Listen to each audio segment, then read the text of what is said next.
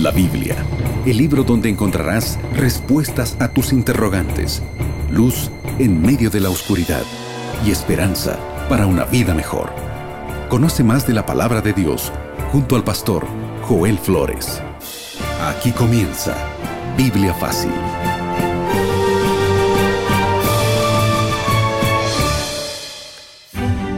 Como siempre comenzamos con mucha alegría y gratitud en el corazón por saber que llegó el momento de abrir la Biblia para poder estudiar un capítulo más de este último libro de la Biblia que tanta esperanza, tanto misterio resuelto y tantas sorpresas también trae para nuestra vida. Bienvenido, está comenzando Biblia Fácil. Aquí junto a Eileen compartimos este espacio y queremos abrazarte en la distancia donde estés sintonizando este programa. Bienvenida, Eileen. Muchísimas gracias, Pastor Joel. Un gusto poder saludarlo y saludar a nuestra querida audiencia que nos acompaña programa a programa en esta temporada de Biblia Fácil Apocalipsis. Así es, y queremos recordarte que tenemos un material exclusivo preparado para ti.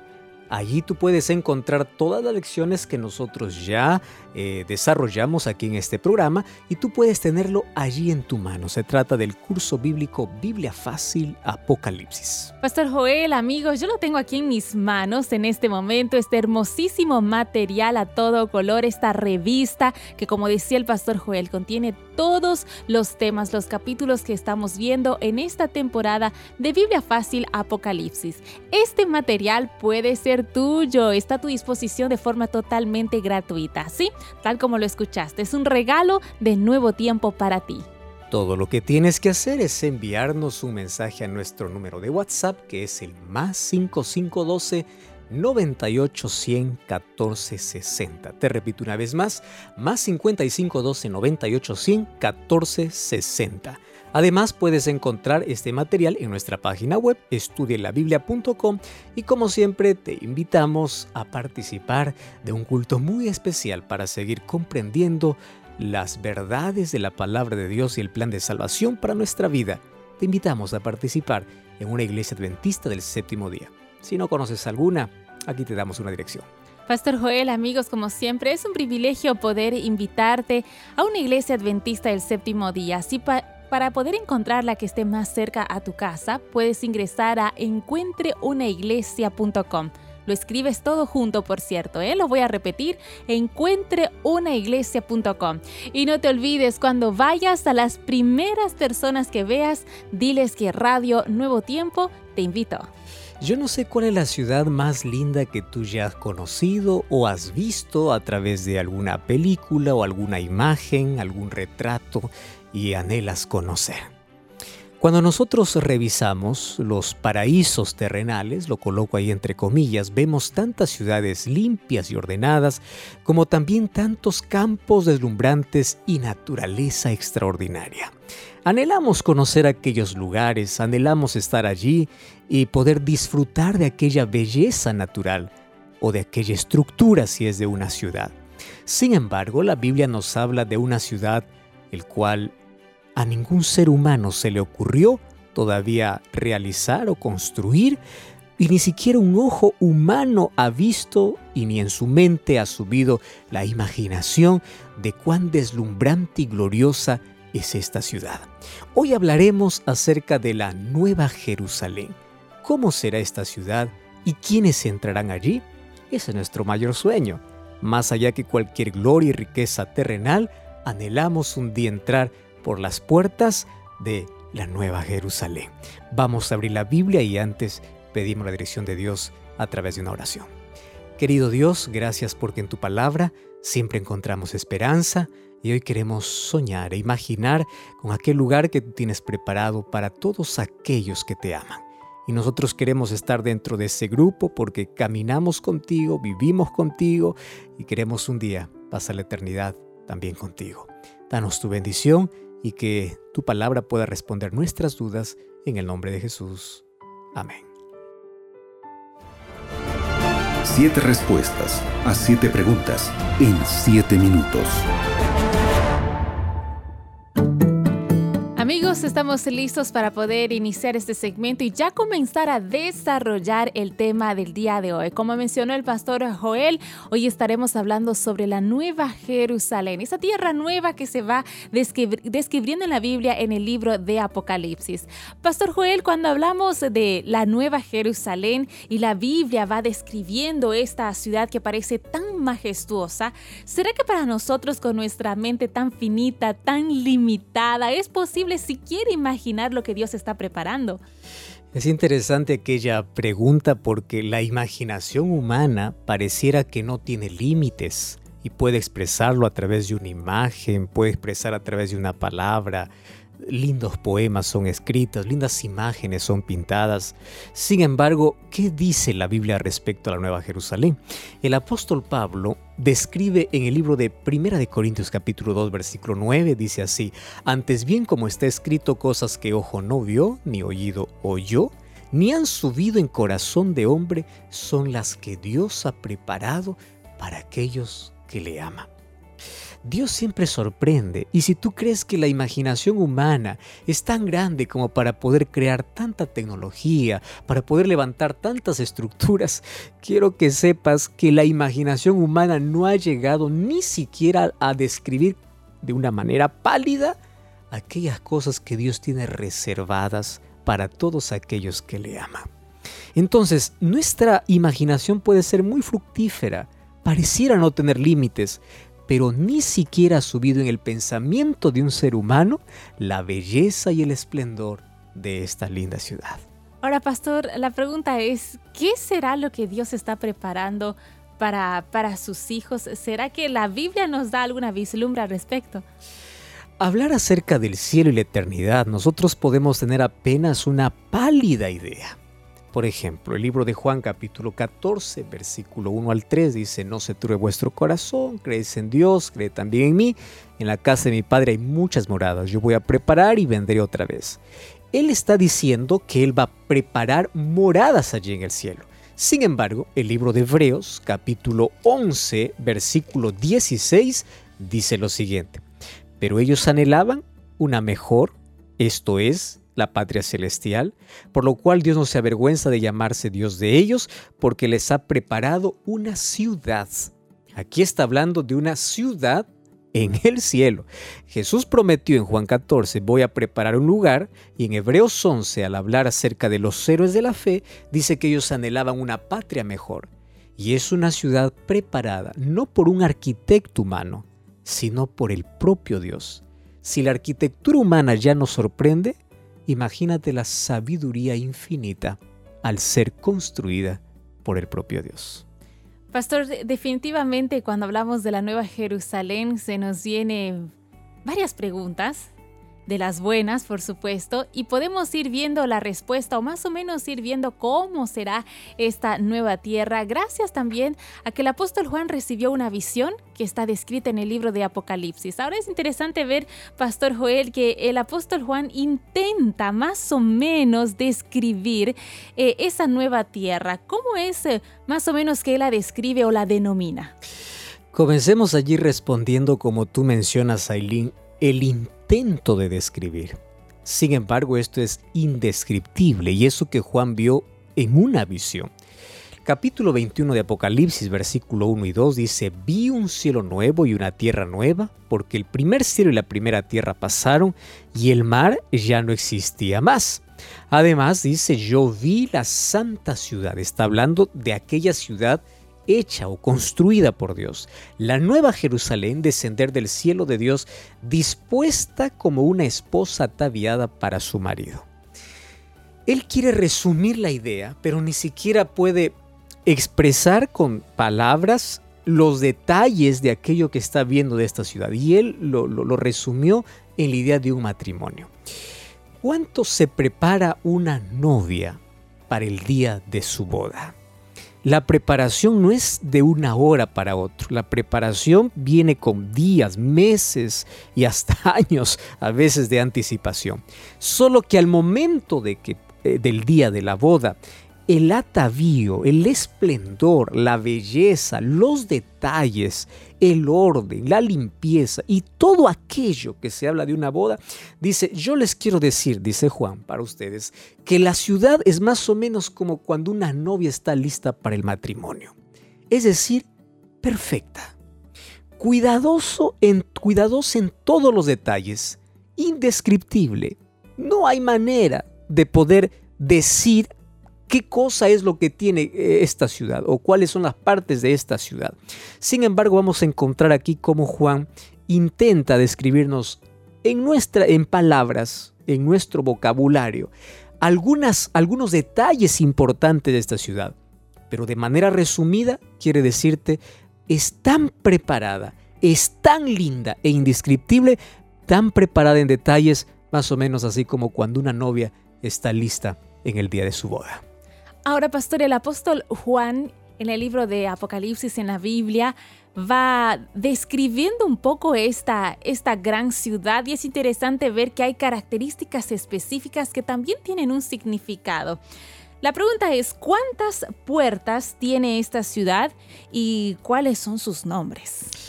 Es interesante esa pregunta. Apocalipsis capítulo 21, versículo 12 dice así, tenía un muro grande y alto con doce puertas, y en las puertas doce ángeles, y nombres inscritos, que son los de las doce tribus de los hijos de Israel. Y allí comienza a enumerar algunos otros detalles. Yo no sé si recuerdas la promesa que Dios un día le dijo a Abraham, que su descendencia sería como las estrellas del cielo, sería grande, nosotros pertenecemos a esa descendencia porque aceptamos que de la simiente de Abraham también vino Jesús y por la fe en Jesús nos convertimos en descendientes también de él. Ahora, qué importante es poder ver que aquí en la Santa Ciudad estas doce puertas dice que representa a las doce tribus de Israel, porque fue el pueblo que Dios eligió para poder preservar su verdad y para que en el Antiguo Testamento como lo llamamos allí en la Biblia, este pueblo sea la luz para todas las naciones. Y la promesa que Dios le hace a Abraham ahora se cumple incluso dentro de la ciudad. Porque allí en cada puerta hay doce puertas y cada puerta representa una tribu. Recuerda que de Abraham viene Isaac, de Isaac viene Jacob y Esaú, y de Jacob vienen las doce tribus de Israel. Dios cumple sus promesas. ¿Cuántos años han pasado? ¿Cuántos milenios han pasado? Y ahora Juan contempla que esta ciudad tiene 12 puertas reguardada por un ángel en cada puerta. Hay 12 ángeles. Y se da cuenta que en cada puerta está el nombre de cada tribu, cumpliendo así su promesa de que esta ciudad está abierta para todos los hijos de Israel y todos aquellos que en el Antiguo Testamento, porque no estaba limitada la salvación solamente para el pueblo judío, aceptaron a Jesús. Luego vamos a ver que también vamos a encontrar nuestra representación en otro, eh, bajo otra estructura. Hablando de otra estructura, también se habla de fundamentos. Queremos saber un poco más al respecto de cuántos fundamentos está hablando el apóstol Juan y también tienen sus nombres cada uno, ¿no es así? Así es, Apocalipsis 21:14 dice, el muro de la ciudad tenía doce cimientos y sobre ellos los doce nombres de los doce apóstoles del Cordero. Es interesante, mira, eh, las doce puertas representan los 12, las doce tribus de Israel y aquí los doce cimientos representan los doce apóstoles.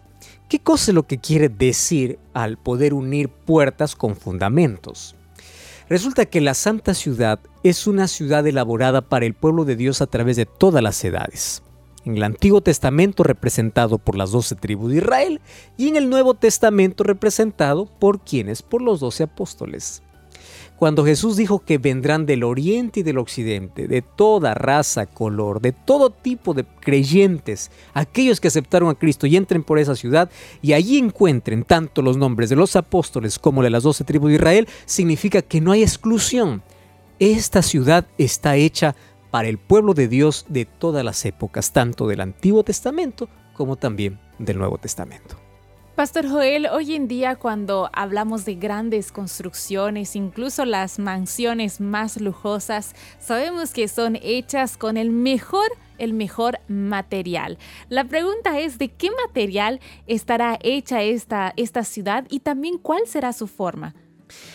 Wow, esa pregunta sí está más complicada, Eli. Vamos a Apocalipsis 21, versículo 16 y versículo 18. Dice así, la ciudad se halla establecida en cuadro, y su longitud es igual a su anchura. Y él midió la ciudad con la caña 12.000 estadios. La longitud, la altura, la anchura de ellas son iguales. Midió su muro 144 codos, la medida de hombre, la cual es de un, del ángel el material de su muro es de jaspe, pero la ciudad es de oro puro, semejante al vidrio limpio. Yo no conozco el oro puro semejante al vidrio. Sin embargo, es una descripción humana para decir de qué manera este está construida la ciudad. Me llama la atención la medida de esta ciudad. Aquí habla de un cuadro. Pero si es que este cuadro tiene partes iguales, en sí es un cubo, Ahora, yo quiero que tú imagines, es más, yo ya intenté imaginar varias veces cómo es la Santa Ciudad y probablemente en mi mente finita aún no esté bien establecido, diseñado la estructura, porque esta no es una ciudad cuadrada, esta es una ciudad que tiene la forma de un cubo. La medida es de 12.000 estadios, porque eso era la manera como antiguamente se medía, por estadios. Más o menos traduciéndolo para, nuestro, eh, para nuestra medida, sería unos 600 kilómetros por lado. Entonces alguien hizo un estudio de cuántas personas caberían allí en una ciudad donde tendría una estructura parecida a la de un cubo de 600 kilómetros por lado. Y allí él mencionó de que esta estructura de esta ciudad más o menos sería suficiente como para que tres veces más de la población mundial pueda vivir dentro de esa ciudad. Es decir, la ciudad es tan grande y hay espacio para todos. ¡Wow! La forma de un cubo me da una idea ya diferente de cualquier ciudad que alguna vez hayamos visto aquí en la Tierra. Sin embargo, es más esplendorosa porque es hecha por el mismo Dios, diseñada por él mismo y construida con oro puro. Pastor, hoy en día las grandes ciudades, las grandes metrópolis tienen una estructura donde la energía eléctrica, la luz parecen convertir la noche en día, ¿no es así? Donde todo ha cambiado y donde definitivamente la energía eléctrica ha, hecho que la tecnología, los avances a lo largo de los años sean cada vez mayores. La pregunta es, ¿cuál será la fuente de energía de esta gran ciudad que usted está describiendo en la Biblia? Nosotros estamos acostumbrados hoy a movilizarnos. Cuando hablamos de ciudad, una ciudad sin energía es una ciudad paralizada. Tú sabes que todas las cosas en la ciudad funcionan con energía. Si en este momento no hay energía, perdiste todo. E incluso hay personas que cocinan con energía, todo lo que se hace es con energía, se, da la energía y se acabó todo. Mira, ¿qué es lo curioso que en esta ciudad no va a haber energía? El libro de Apocalipsis capítulo 21 versículo 23 dice así, La ciudad no tiene necesidad de sol ni de luna que brille en ella, porque la gloria de Dios la ilumina y el cordero es su lumbrera. Cuando dice Cordero está haciendo referencia a Cristo. El capítulo 22, versículo 5 dice, no habrá ya más noche y no tienen necesidad de luz de lámpara ni de luz del sol, porque Dios el Señor los iluminará y reinarán por los siglos de los siglos. Aquí está hablando específicamente de la nueva Jerusalén, es decir, de la ciudad celestial, aquella que hoy ya está construida en el cielo. En el cielo ya no tendremos lumbreras como la que hoy tenemos, sol y luna. Dios lo creó con el propósito de poder separar el día y la noche, de poder iluminar tanto en el día como en la noche, bueno, cada uno con su propio esplendor. Sin embargo, nos dice que allá no habrá noche. Esa palabra no habrá noche tiene dos significados. La noche es oscuridad de pecado, sombra es oscuridad de temor primer lugar está haciendo referencia de que no, habrá nada que pueda darnos temor y no habrá oscuridad de pecado, no habrá sombra alguna de pecado en el cielo. Cuando habla acerca de la luz con el cual será iluminada la ciudad, esto es otra de las cosas incomprensibles para nuestra mente. porque para nosotros las cosas funcionan o hay luz cuando hay una lámpara conectada a una energía. Ahora, ¿cómo es que la gloria de Dios consigue iluminar una ciudad tan grande como la Nueva Jerusalén? ¿Cómo es esa gloria? Eso es un misterio. A la verdad no hay manera de poder describir y nuestra imaginación no alcanza para poder allí imaginar o explicar con palabras cómo es que la gloria de Dios ilumina la ciudad. ¿Tiene que ser más poderosa y más fuerte que el sol? Por supuesto. Ahora, esto es algo que no tenemos que contarlo, tenemos que experimentarlo y soñamos un día participar todos de aquella linda ciudad. Definitivamente estamos aquí intentando imaginar cómo será esa maravillosa ciudad y hasta el momento hemos a la luz de la Biblia, por supuesto, hemos ido viendo algunas características específicas de esta nueva tierra, de esta nueva Jerusalén. Hemos visto cuántas puertas va a tener, cuántos cimientos, más o menos el tamaño también, la fuente de energía de esta ciudad. Ahora, el apóstol Juan sigue describiendo eh, la nueva Jerusalén, Pastor Joel, y él dice que hay algo en el centro de esta ciudad. ¿De qué se trata? Apocalipsis capítulo 22 versículo 2 dice que en medio de la calle de la ciudad, a uno y al otro lado del río, estaba el árbol de la vida, que produce doce frutos, dando cada mes su fruto, y las hojas del árbol era para la sanidad de las naciones. Hay varias cosas que aquí me llaman la atención. Tú recuerdas que el árbol de la vida estaba colocado en el jardín del Edén cuando Dios creó a Adán y Eva. Ese árbol de la vida fue retirado, por eso es que fue impedido que Adán y Eva entrasen después de pecar para que no pudiesen comer del árbol de la vida. Ahora, ya hemos comido muchas frutas deliciosas en nuestra vida. Hay frutas realmente extraordinarias que uno no se cansa de comer. Dice que este árbol produce 12 tipos de frutas totalmente diferentes. No sabemos si son de sabores diferentes, de tamaños diferentes. El asunto es que el árbol de la vida está en medio de la ciudad. Y al estar en medio de la ciudad, quiere decir que todos los habitantes de esa ciudad tendrán acceso al árbol de la vida. Y por ese árbol de la vida, cuando dice que viene a ser sanidad de las naciones, no significa que en el cielo va a haber enfermedad. La palabra sanidad representa el equilibrio en todas las áreas de la vida. Es decir, equilibrio emocional, físico y espiritual. El equilibrio de, para que el ser humano pueda vivir en paz y tranquilo y eternamente. Recuerda que cuando Jesús regresa a la tierra nos da el don de inmortalidad. Pero qué lindo es que Dios haya creado un árbol con propiedades que el ser humano no puede ni siquiera decir qué propiedades tiene, de tal manera que al comer de ese árbol el ser humano pueda vivir para siempre. ¿Sabes qué cosa es lo hermoso de esta descripción?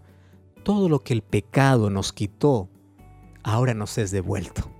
Todo lo que perdimos, ahora nos es restaurado nuevamente tendremos acceso al árbol de la vida y tendremos salud y equilibrio en todas las áreas para siempre.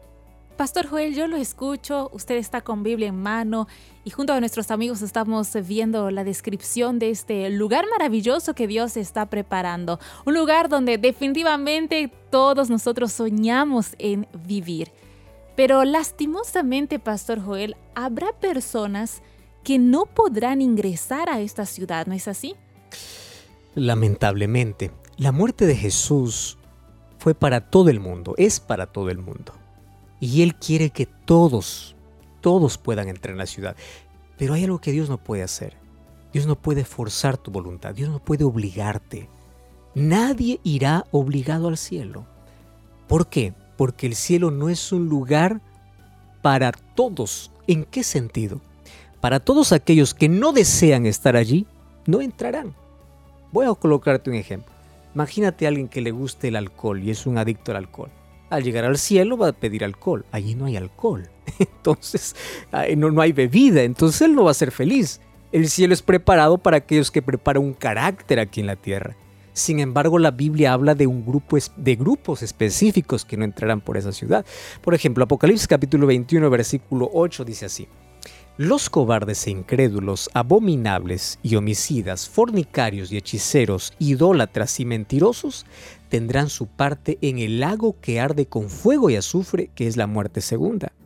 Cuando vas al capítulo 22, versículo 15, encuentras los perros están afuera, hechiceros, fornicarios, homicidas, idólatras y todo aquel que ama y hace mentira. ¿Qué cosa es lo que me llama la atención de esta lista? Es verdad que parece que hay términos despectivos, pero no lo es. Cuando dice cobardes, a mí me llama la atención que quienes encabezan la lista de aquellos que no entran no son los homicidas, no son los adúlteros, son los cobardes.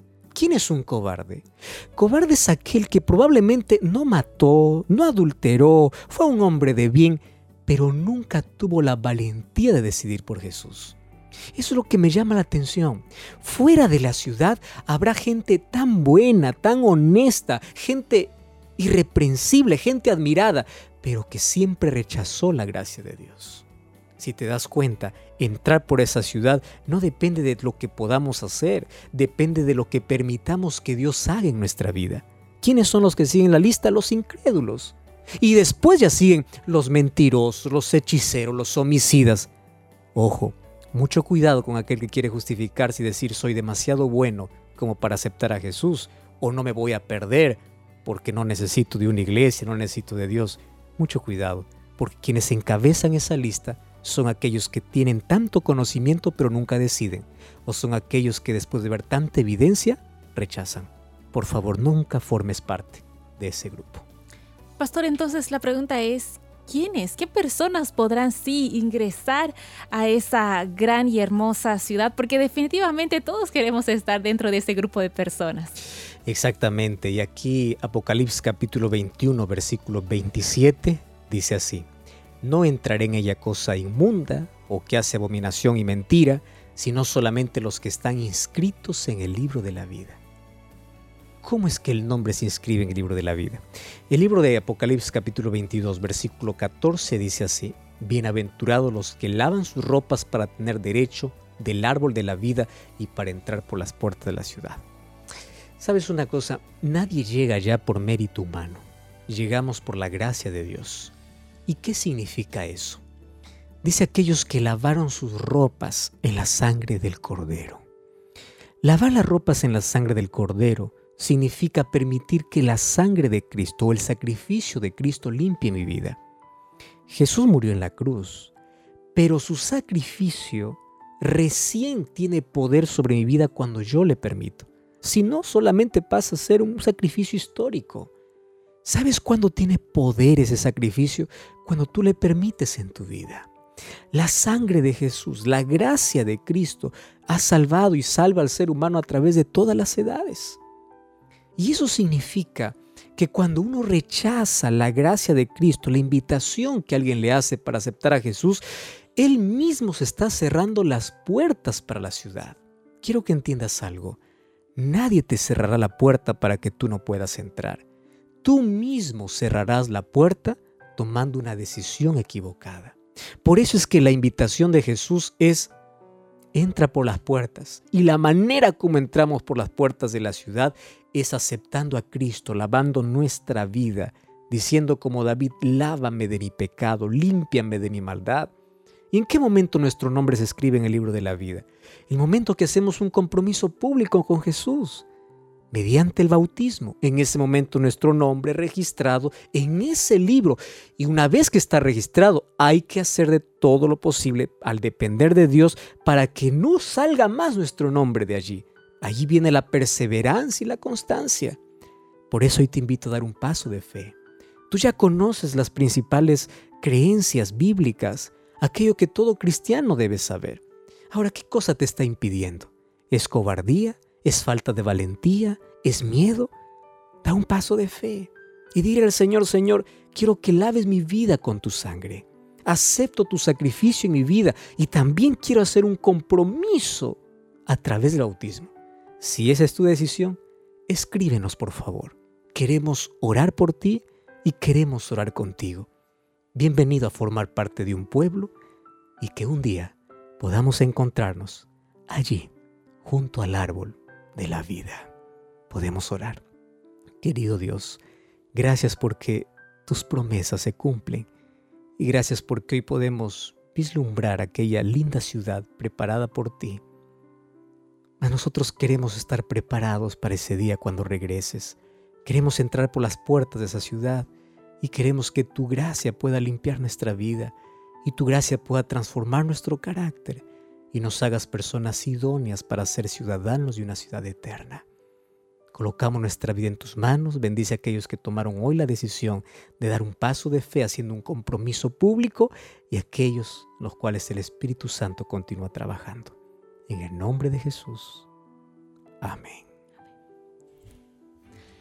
Amigos, con esta esperanza en el corazón de que se viene un lugar mejor, es que llegamos al final de nuestro programa. Pastor Joel.